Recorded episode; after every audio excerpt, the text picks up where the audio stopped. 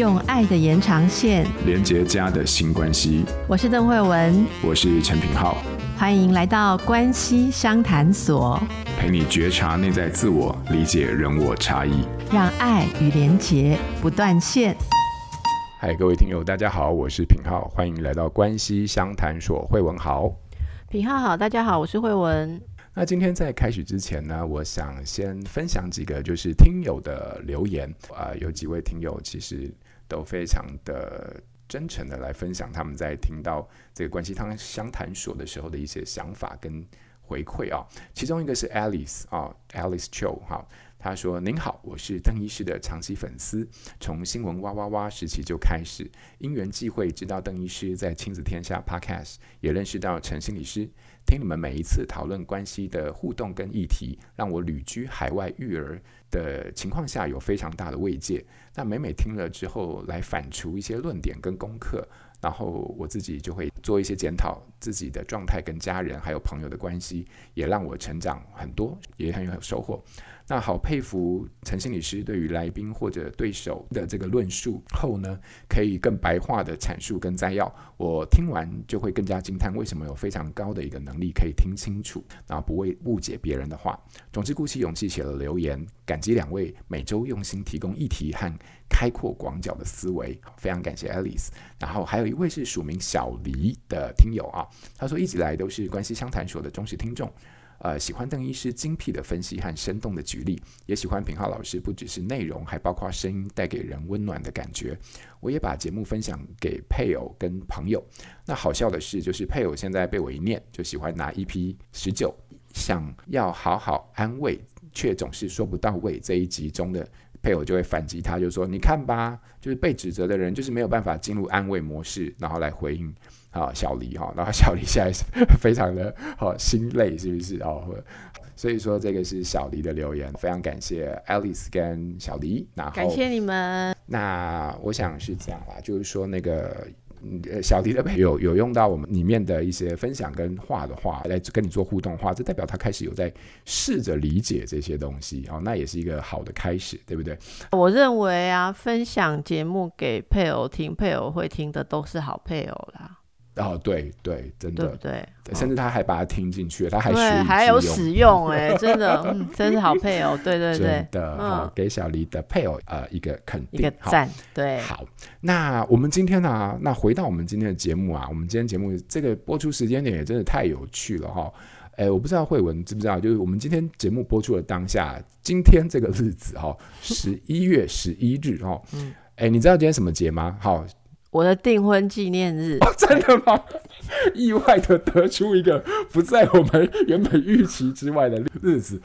对你来说，这是一个重要的日子。但是如果回到我们听友的大部分的人的话，没有平号对我来说，这是一个重要的日子，因为它是 shopping 节，不是因为它是我的订婚节，啊。我知，我知，我知道啊。其实大部分的人所认知到十一月十一日啊，呃，我最近听到这个名词，近年来其实就是还蛮越来越多人都在期待这样的一个日子，因为它是所谓的双十一购物节哦。我猜慧文你应该知道这个双十一这个节日吧？我其实啊，嗯、本来只知道网购会很疯狂，我后来才回推才知道，原来它是光棍节。可是我一直没有连起来，光棍节跟疯狂购物的关系是什么？其实啊，我跟你说，我自己也不是很清楚。我知道它是从中国大陆来的一个概念，它就是双十一，然后就是所谓光棍节。我没有去查它的起源，但是你知道为什么我不查它的起源？因为它真正重要的不在于光棍这件事情，而是在于说所有的商家在这一天的时候都会大肆的，你知道，就是很多的优惠啊，然后很多的呃，比如说活动。所以显然你也不知道为什么？不知道，但我知道它本质是什么，你知道吗？本质上就是我们为了能够扩大消费这件事情上，我们先赋予一个节日有了特殊的意义，然后在这个意义之下呢，我们再把这个购物这件事情跟它做了某一种连结。就好比十二月二十五号，基本上在西洋里面，大部分人都会因为圣诞节，然后要买非常多的呃礼物。你会发现，它其实跟商业活动一结合在一起的时候，我可以轻易的创造出非常多有利于商业或者是消费的行为。我自己大概也是这两年才开始知道所谓双十一的概念，这还是从我社群当中的朋友广告，然后还有购物平台当中得到的一些讯息啊。哦，所以说这个光棍节、双十一，基本上就是商家会趁很就差不多这个时间前后推出非常多大量的优惠活动，然后来吸引消费者来购物。好，甚至就我知道还有。延伸到就比如说双十一买不够，对不对？我们还可以到双十二，就是说十二月 十二号也有类似的一个购物节的概念。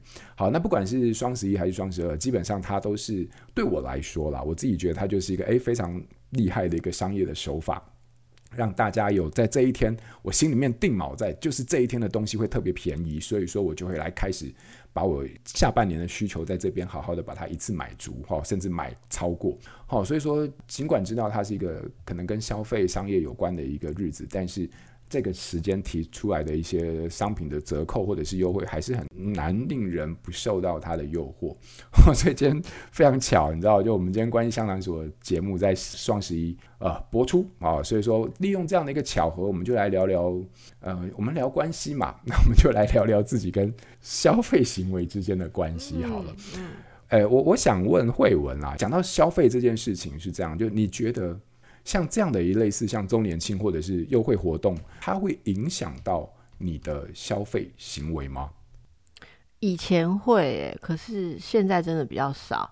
原因就是说，以前的可能像经济能力啊，或什么哦，需要比较要要计算，所以就会很在意说折扣。我也会像你讲的嘛，就是。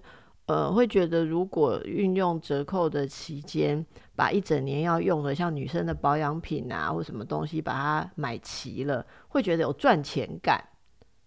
好，可是后来慢慢的，你就会发现说，这中间会产生很多误买的东西，或为了凑，为了凑回馈的的东西，那些东西其实不那么的适用。好，所以我自己觉得。年轻的时候会受到这些的影响是非常自然的事情。啊，然后但是呃，我我自己真的感觉说，诶，年龄比较大了之后哈，诶，对于自己要什么越来越有比较坚持的习惯的时候，这些活动就变得没有那么的有意思啊例如说，大家如果跟我一样，曾经也是 shopping queen 的话，哦，应该非常清楚，在这种购物节或者是周年庆，它都有一样的手法，所以它一定会把比较有趣的东西跟比较没趣的东西包在一起。好，所谓包在一起，例如说，你可能就想，哦，我我是智慧购物哦，我就是想要买这些东西，像我都有一个 list 嘛，然后等到 OK 好，明天开始进入折扣期的，我就开始通通把它放进从那个新。Wish list 里面放进购物车，对不对？我们都这样做嘛。平常就是打一个心，然后时间到就把它搬进购物车，然后完蛋了，它下面就自动告诉你，差两百就得到。哦叉 K 几的什么礼品回馈？你可以得到洗面乳，然后面膜两片，然后再加什么？他就这个那个，因为为什么他赠品都要零零散散很多种？我告诉大家这心理是什么？我送面膜，你不一定要面膜啊啊！我送我面膜两，我就不要送你四片面膜，我送你一片面膜加一个洗面乳。那想要洗面乳的人也会受吸引，就是所以你有没有发现他们赠品常常会零零散散很多个？这是我研究出来，所以我每次都很困扰。我常常只要里面的一个，其他三个我就要送人家。有一次我妹跟我说，从今年开始我的愿望，新年新希望是我不要再收姐姐的赠品了，我就没有地方送了哈。这是我在当 shopping queen 的时候的心得。然后你就会觉得，好吧。我我本来是各个品牌哦，我要东市买安肩，西市买骏马，骏马，南市买配头，北市买长边。可是问题是，他东市买两千 送两百，西市买买三样就送一样，然后北市又可以有会员，南市又可以我就很困扰，困扰结果就会觉得说，我如果坚持这样东西南北买，我就会觉得自己很奢侈、很任性。好，啊就可以便宜一点，你为什么不便宜一点？你就想一想说。东市买安监，西市的安监虽然比较烂，但是也还是个安监。你就把东市的安监按 delete，然后在西市的那一个有优惠的那一页，特别的一页，其实都是一些比较没有人要的东西里面，勉勉强强的去找到一个可以当安监的东西。有时候其实只是枕头，我就想说，我枕头也可以折一下，也可以当安监。然后最后就凑到那个赠品。我今天要讲说，我为什么要说明这一段历史？我如果讲说回答品号，我现在已经不受影响，你们一定会觉得我自命清高。所以我告诉你，我真的不是自命清高，我是已经玩这个玩了三十年了。我真的已经是沉浸在这种凑正品的东西已经三十年、嗯嗯、啊！我觉得我够了。我现在安监就是要东势，长边就是要北事，没有的谈。OK，没有的谈。那顶多给我凑一个总价的。回馈优惠，可是你会发现这些网购电商啊，它它它不太给你整体的回馈，它都是要类别，然后每一类里面去配一些赠品啊，所以这就是我比较不那么喜好哈啊。当然也有一些什么信用卡满千送百，可是一定要注意要登录的我就不玩了哦。那还一个欧巴上整天这样子抓，六点开始登录哦，六点开始登录哦，然后按进去又按不进去，真的很烦哎、欸。好，我是很多的。很激动的苦水哈，那如果告诉我总总额满多少回馈什么、嗯，所以我比较喜欢某一家，它就是诶、欸、等比一定固定趴数都会回馈你那个购物金的，哎、嗯欸、那家我就比较会买这样子。哎、欸，所以你现在在购物的时候还是会去看它的回馈的机制吗？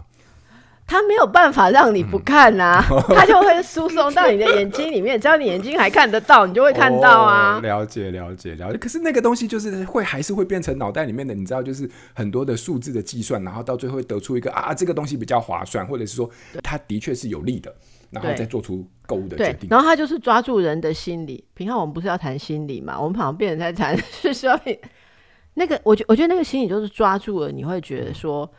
你如果不去 follow 他在玩的那个游戏，就像我讲，你很任性的只买你要买，然后你会觉得说，其实你会反而以为你浪费掉，你会觉得你我浪费了送上门来的优惠。只要克服这个心态，你就可以安然的度过各式各样的购物节，守住你最忠诚的荷包君。对，OK OK，我感觉慧文也是花了三十年的成长跟蜕变之后，找到了这样的一个。搞不好不止三十年，我十几岁就开始买邮购了，怎么办？哦哦，对，那个年代还是邮购，对不对？三商对不对？三商，然后会寄那个东西来，对对对对对对对对。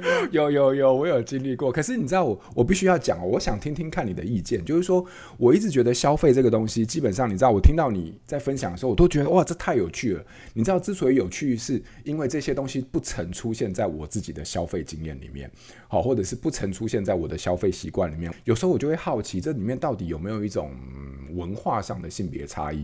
我跟你讲，我自己举一个我自己的故事，就是说我在还没有交女朋友之前呢，我身为一个异性恋的男生，就是我在还没有交女朋友之前，我对于购物的概念大概是这样，就是购物对我来说就三件事情，就是出门结账回家，就这样。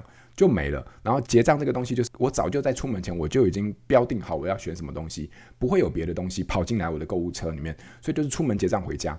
等到我开始交了女朋友之后，发现购物这件事情的概念变成出门试穿、试穿、比价、比价、试穿、试穿、比价、比价、试穿，然后到最后什么都没买，然后就回家。你就会发现，哇，天你女朋友算好的，希望她有变成大嫂。我告诉你，我告诉你，你不要给我，你不要给我讲，没有，你这个这个算好搞的，老婆。我告诉你，我们的流程不是这样，哦、我们是怎么样？出门试穿、比价、比价、比价、试穿、比价、比价、试穿、比价、试穿、比价、试穿、比价，结账还没有完哦，结账。继续试穿比价，退货，退货，退货，哎、oh，要回去退货换货，好，然后再试穿比价，试穿比价，再退货换货，结价退货换货，然后最后凑要凑正品，最后你还为了一个凑正品，真的是逛死你！我跟你讲，哒哒哒哒哒，你在说的现在是你的逛街的经验吧？我以前啊，对，以前对不对？以前当人家女朋友的时候，这样逛法。你有没有发现，其实这个过程当中，你就突然觉得，哇，天哪！看你跟看我，两个非常不一样的一种消费模式，你知道吗？我就是我身边的朋友，我不知道有没有同温层太厚的问题，但是我身边的朋友，只要是身为老公或男朋友，基本上逛街模式差不多就我这个样子，非常的目标导向，你知道，然后就是说不太会受到情感上面的一种影响。好，比如说广告出来，我们也很目标导向啊。我前天带小孩去百货公司那一家在周年庆，嗯，就前天而已。好，嗯，那我们是有目标的，因为家里浴巾要换了。我们在两个礼拜前去看了那个品牌的浴巾的时候，那个小姐、那个阿姨叫我不要买，她说现在买浪费，嗯，你要两个礼拜后周年庆再来买，因为那时候这个有特惠组，好，然后就会便宜两千块。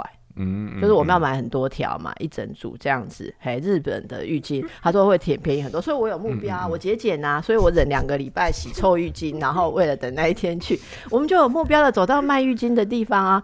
就买了浴巾的时候，那个小姐说：“你有下载 app 吗？”我说，你们也有 app 哦？没有。他说，你下载 app，等一下满五千送五百。我说啊，对哈，满五千送五百。他说现在都用 app 直接换，你不用再上去排队，因为我如果要排队，我现在就不排了哈。好，完蛋了，有那个 app 之后，他就会你每每刷一笔，他就会告诉你，就是你现在点数有多少，一点应该就是一一百块吧。好，所以十二点啊，我我搞不清楚啊，一点是一千块，反正对五点你就可以换了，你知道吗？然后我们就开始想说，诶，那家里还有什么顺便要买的？我就这样子问我老公，男人就是像你一样，他就说 想到的时候再来买。我说想到的时候已经没有周年庆了啊，好。然后呢，呃，这时候我女儿就想到了她要买一个什么东西，我们就去帮她买了那个东西，买了不得了了。你就觉得说有一点点接近，快要可以换了，差一千五就可以换了。我就我就我就逼他们两个人说，赶快想一想，难道没有什么要买啊？不要明天再说要买什么哦，哈。然后他们两个就想想想想要买什么，然后就去找，惨了，没有我们想要买的那个东西的理想的。例如说，我现在想要买登山鞋，可是那里面有的品牌就没有他喜欢的登山鞋。嗯、然后我就来了，东试北试南试的事情就来，我就说：按你耳机上登山鞋一定要那么完美吗？他说这双不够止滑，那双太重。我说重跟止滑两个都很重要，好，那我们可我可以容许你找，可是你给我挑颜色，我就觉得有点过分。他说我记得在哪里哪里好像有一个什么柜，它会有什么什么颜色啊？我就说，请问咖啡色配黑色边跟咖啡色配米色边是有差价吗？啊，你欧记上了，谁看你？你只要登山不会滑倒就好。他就说，可是我就不想在这里买。我说，你在这里买凑上去我就够了啊，我就可以换一千的啊，我就可以换一千块了诶。然后呢，他就 不想买，好，不想买，我就说，那你跟小孩在那里坐吃冰淇淋，我自己去逛，我就去家用品，我又不好意思买我自己的东西，我就很努力的在那一直逛，一直逛，一直逛，逛到我快要疯掉，买了总共有十点了。品号，你谁叫你要问我这个问题？听众朋友只好跟着我忍耐。我跟你讲，我走去要换。嗯，我走去要换的时候，就是里面有一家店是独立的店，他没有纳进去，所以我又欠三百五。我为了这个，我前天很忙，我就在那边逛了三个小时，逛到我觉得我的家人都要离弃我了。丹丹，所以你的意思是说，你为了那三百五，然后你继续待在那里面，为了把它凑满三百五，啊，我又不想买无用的东西。我先生说，嗯、你就随便买一件衣服。我说我衣服很多呢，我随便买，我觉得。很不好，我说那不然你衣服比较少，你随便买一件。他说我不要，没有我刚好喜欢的，就是这样子啊。最后我跟你讲，我那一千块，哎、我一千块还在我手机里耶，然后我还要记得，你今天才提醒我，过几天就不能用了。哦妈呀！所以说你那天没有买到买。我那天我那天凑到终于换了那一千块的时候，我已经筋疲力尽，我已经再也走不动任何一步了。所以你有没有拿到回馈？就一千块啊，就是一千块，可一千块就是要把它，它不能当天把它换完，对不对？它可以，可是你那是因为那天，因为这两个家人都不配合，我没有办法在买的时候现场比掉。对，所以是，所以都是累的错就对了。哎呀，你现在好像给你分析到病人了，我今天演病人这样子，对，这是一个什么内心小孩的不满吗？是，好，所以我想跟你说的是，你看这是完全不一样的。消费行为有没有？诶，可是我跟你讲哦，讲到这个，我就想跟大家分享一个，就是说，这其实就是我想跟你们说的。我们为什么在消费这件事情上总是会有一个这样的一种习惯？反正就是满千然后送百哒哒哒。为什么商人就会有这个方法，然后能够让我们促使我们更多的消费？你自己想想看，你当你今天出门的时候，你是不是本来就只是要买毛巾的？对，而且其实品浩，我们一定要真的要说一下，嗯、我觉得这种话术啊，嗯、就是。弄到了我们心理学上的东西，这真的很重要。因为其实满五千送五百，你仔细想想看，嗯、其实才九折。对，没错。而且你你打九折还更好，因为钱省起来。可是满五千买的五百，你送了那五百，你五百还是要花在他们店里，你又不是拿五百块回家。嗯他如果说打九折，你就会觉得说，哼，九折谁要买啊？对不对？是九折是什么东西啊？我 VIP 卡随便就有九折，是不是？可是他像从从至少满千，不知道谁发明了满千送吧，应该要得到商业诺贝尔奖。他就不讲打九折，非常厉害的。所有你看，发现百货公司里面都是这样的手法，我觉得这对我们来说影响非常大。可是你看清楚之后，你就会发现，哦，就是大概打九折的一个概念。所以我自己我不知道是不是我自己的原因，反正我看相对类似这样的消费的时候，基本上。满千送百的基本对我来说是没有什么影响的。我觉得这背后就是一个我们大概一个换句话说，然后理解它销售概念的部分。诶，不过这个我觉得是大家聊起来聊到这个消费，然后会觉得我们都有非常多的心情心得，然后还有非常多的经验，然后好，然后关于这个折扣优惠的部分。可是我们既然是关系相谈，说我还是想要问你一个小小的一个部分，关于消费跟关系当中的冲突。我自己其实偶尔。不时都会听到朋友之间有传来类似像这样的一个故事，关于消费然后引发的一些冲突。我不确定我们今天有没有办法聊到很多。我曾经听过了，好，有朋友在那边说啊，你知道吗？就比如说啊，他们有的朋友啊，好，职场上的，然后一对夫妻结婚之后呢，结果发现，哎，有一方啊，他就是说对于这个因为消费这件事情，然后搞到最后大家就是两个就处得非常不好，然后到最后好像还。到离婚的一个结果，这跟消费有关。夫妻两人，只要有一方就是在家里面，他就是没事，他就很喜欢去看购物频道，然后只要看到购物频道，他一看到他就是。很容易去把它刷下去，然后一刷下去之后，一开始之后买的这些东西或许都还用得到，可是随着他这个看的时间越长，好，然后他开始刷的东西就越来越多，然后刷到最后，你知道就是一张卡不够，他去办第二张，然后第二张卡不够，他去办第三张，然后刷刷刷刷下来，等到那个月底那个结账金额来的时候，哇，几十万的金额，但是买了一堆的东西，你知道就是放在家里面，但是也用不太到，然后问他说你为什么要买这些东西，他就觉得因为便宜，如果真的用不到再转卖，反正也是没有赔钱，然后就为了这个东西。东西就是夫妻俩就是非常容易处在冲突跟争执当中。那你知道，就是像这样的一种过度消费的一种状况啊，我我跟你说，我其实自己听到好几次夫妻之间都因为金钱的使用，尤其是这样的呃比较容易过度消费的一个状况引发的纠纷。我不知道这个东西，如果在你的角度或者是从你的观点来说，你觉得你会怎么看？我觉得这个是一个比较开放的一个问题，但刚好聊到消费，我想到这样的一个。关系里面的一些跟消费有关的冲突，其实这个问题还有细分很多种情况啊，哈、嗯。第一种情况就是其实已经到了病态购物的程度，好，就病态购物其实是需要精神治疗的，好、嗯，那那个就是好像你家有一个人，他有某种成瘾性的行为。好，那那这是有些有些行为是伤害健康，有些行为是伤害家庭经济体的健康，所以我觉得是要第一个要注意到这是不是冲动购物症，这是这其实是精神医学上有诊断的一个疾病，它因为某种呃心理，例如冲动控制的障碍，所以只要是被。呃，煽动哦，或者是看到某些呃特殊的这种心理回圈，像我刚刚讲的嘛，哈，诶，有折扣你为什么不拿？你好浪费，诶，就会启动有人这种自以为勤俭持家的人做出非常异常浪费的行为，好，因为他启动了其实是我在节俭，他他却做出了外人觉得很浪费的行为，可是他他整个被推动的是我在节俭，好，那另外还有一种就推动就是你值得。好，诶、会冲动购物的，常常就是被这个打到，就是说平常你没有好好照顾自己，所以你要好好的这个照顾自己，你值得。那值得的话，就会往贵的去挑，啊，这个就常常会发生这些事情。然后另外就是也有人在很忧郁、生活空虚、没有充实感的时候，也会借由购物描摹、诶、幻想。有人说，每买一个东西都是一个未来。例如说，有人说：“哦，我买了一本书，呃，如果买了品号翻译的咖啡书，就换成他明天要要考咖啡执照，他就可以开个咖啡店。我就像卖牛奶的女孩这样，从头上顶一个牛奶，就想到她已经这个嫁入豪门了。好，这个这些都是呃或轻或重的心理冲动会造成购物。这个其实是有时候需要专业诊断。如果身为伴侣的话，觉得他真的是太匪夷所思，你稍微跟他谈一下，如果谈。”帮他注意到他是受什么吸引，都还不能谈破的话，而且真的金额超过家里面的消费程度太多，那也许应该要看一下医生。好，我觉得还是跟大家呼吁一下。另外，如果没有到那样的程度，或者他的花费其实还在可以负担的程度，那么冲撞就是两个人的价值观嘛。好，诶，我在想这个价值观的冲撞有一个很重要的事情，我我我们做夫妻咨商，在问到这种问题的时候。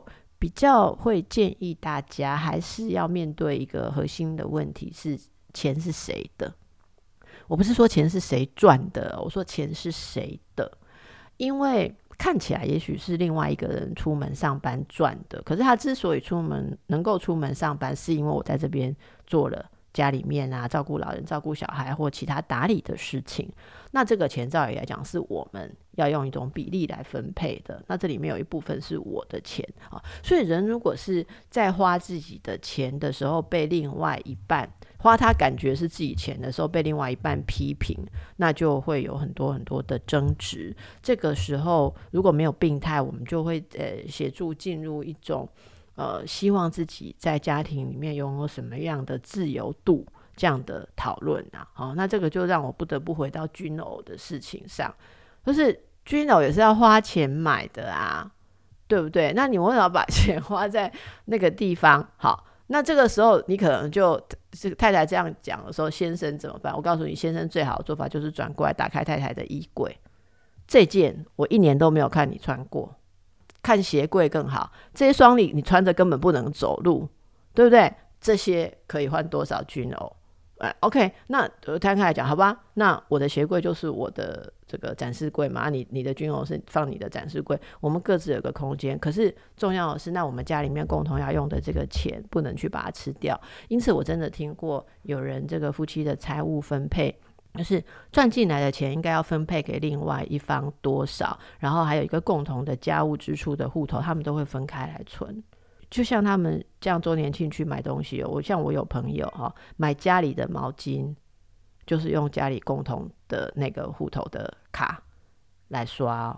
然后可是如果太太说，你们都买特价的毛巾用就好，因为你们汗都很臭。可是我皮肤比较娇贵，我要买一条五千的长纤的埃及棉的，那个要用自己的卡刷哦，因为那奢侈品。有人就这样就相安无事啊。那你要买军偶，你就刷你自己的卡，不要刷到小孩。那个 读书基金啊，对不对？呃，这个大家可以考虑一下，这是互相尊重的问题。另外就是这个购物会冲突，也是牵涉到对家庭经济付出，平常没有共识，会觉得说你你那么好过好，然后你却要花那么多，然后你不断的在就是让自己呃过得很好。我我曾经听过一个先生骂太太说，呃，你以为你是公主？那那女生也流行讲一句话，自己自嘲的话就是有公主病，没有公主命嘛，就是什么都要用最好的。可是说真的，自己没有办法负担。我觉得大家其实有时候要突破这个迷思，寻找自己的价值感，从物质里面去寻找，是一条不归路。这是我觉得今天最后品皓讲到这个，我最最心有所感的。然后很多的销售都会攻击大家的心理状态。你如果看起来惨惨的一副失恋的样子，你你千万不要经过化妆品专柜。他讲的每一句话，你都觉得对。好，我失恋的时候，年轻的时候失恋的时候，曾经经过化妆品专柜。后来我还写了一篇文章，叫《推销心理学》，还有说美女美女来啊，因为我我被叫美女，我突然间。悲从中来，因为我如果是美女，男朋友为什么不要我嘞？所以他叫我美女，我就赶快过去。难得有人叫我美女，然后他，他就跟我说：“他说你脸上都没有涂任何东西。”我说：“没有，我我不太习惯化妆。”然后你知道他看着我，好，你现在要推销我化妆品，你要说什么？你看了一个明明就失魂落魄、没精神的女生，然后我、哦、这太难了，太难了，因为你知道我卖东西是卖不出去的。我这种，我跟你讲，我跟你说，那个柜姐她跟我说。你长得很漂亮，只是需要一点打扮。我那时候是医院的住院医师，每天都灰头土脸，一个礼拜有七天晚上要连续上三十六小时的班，没有睡觉，脸上有痘痘啊什么。然后他就开始具体的讲出你哪里好看，你的眉毛很浓密，所以我就不介绍你眉毛的产品。你的眼睛很大，所以任何的眼妆你都可以用。认你的眼睛形状，没有的人什么颜色，深色浅色不能用，浮肿的不能用，你什么颜色都能用，所以你可以各个色系带一套。哇，天！你的嘴唇非常的丰满，所以什么唇膏颜色你都可以用。然后呢，你就是有一些痘痘要处理，所以你要去角质，你要水杨酸，你要什么不得了？跟你说，真的刷下去，刷什么？刷心酸，觉得说，难道我不会有下一个男朋友吗？完全都被他收买，现在就是心理心理公式。可是我真的觉得，走出这一切，大家就会觉得，人在低潮的时候，至少要守住自己的荷包，不然你会更你会更落寞。好，这是最后我今天这个作为 shopping queen shopping queen 苦主的经验，嗯、我现在解脱了，离开苦海了，告诉大家的心情就是这样。那非常感谢慧文啊，帮我们在哇，今天从整个消费心理学的角度里面看到了非常多关于自己经验出发的一些消费的。呃，这个自我的觉察啦啊，然后呢，再到其实我们很多时候在关系里面，你会发现，哎，因为金钱这件事情引发的冲突里面，它可能有一些，如果是在过度消费这件事情上的话，你会发现可能啊，有一些临床上我们要关注的一些议题，比如他会不会是冲动控制的问题，那或者是说他有没有一些心理匮乏的一些部分。但是我觉得慧文有一个非常棒的地方，就是说，当我们讲到家中的一个家庭经济的时候，有一些做法或许是可以参考的。也就是关于金钱这件事情，我们是不是能够有不同的名目上面有一些不同的运用的一些规划，还有它的一些范围？那我想这个大概是在即将在度过的这个双十一也好，双十二也好，或者是往后的很多的消费活动当中，其实也延伸出来对我们自己的一个呃消费的觉察跟理解，同时也在关系里面看消费这件事情的时候多一些我们可以。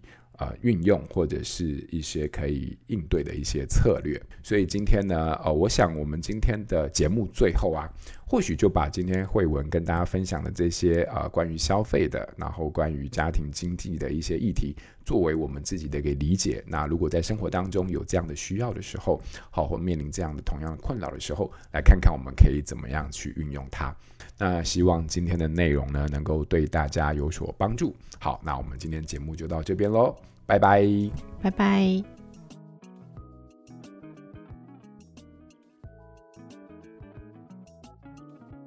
亲子天下 Podcast，周一到周六谈教育、聊生活，开启美好新关系。欢迎订阅收听 Apple Podcast 和 Spotify，请给我们五星赞一下。也欢迎大家在许愿池留言，告诉我们你在每周新练习的时间中，生活有了哪些改变和发现。关系相谈所，我们下周见。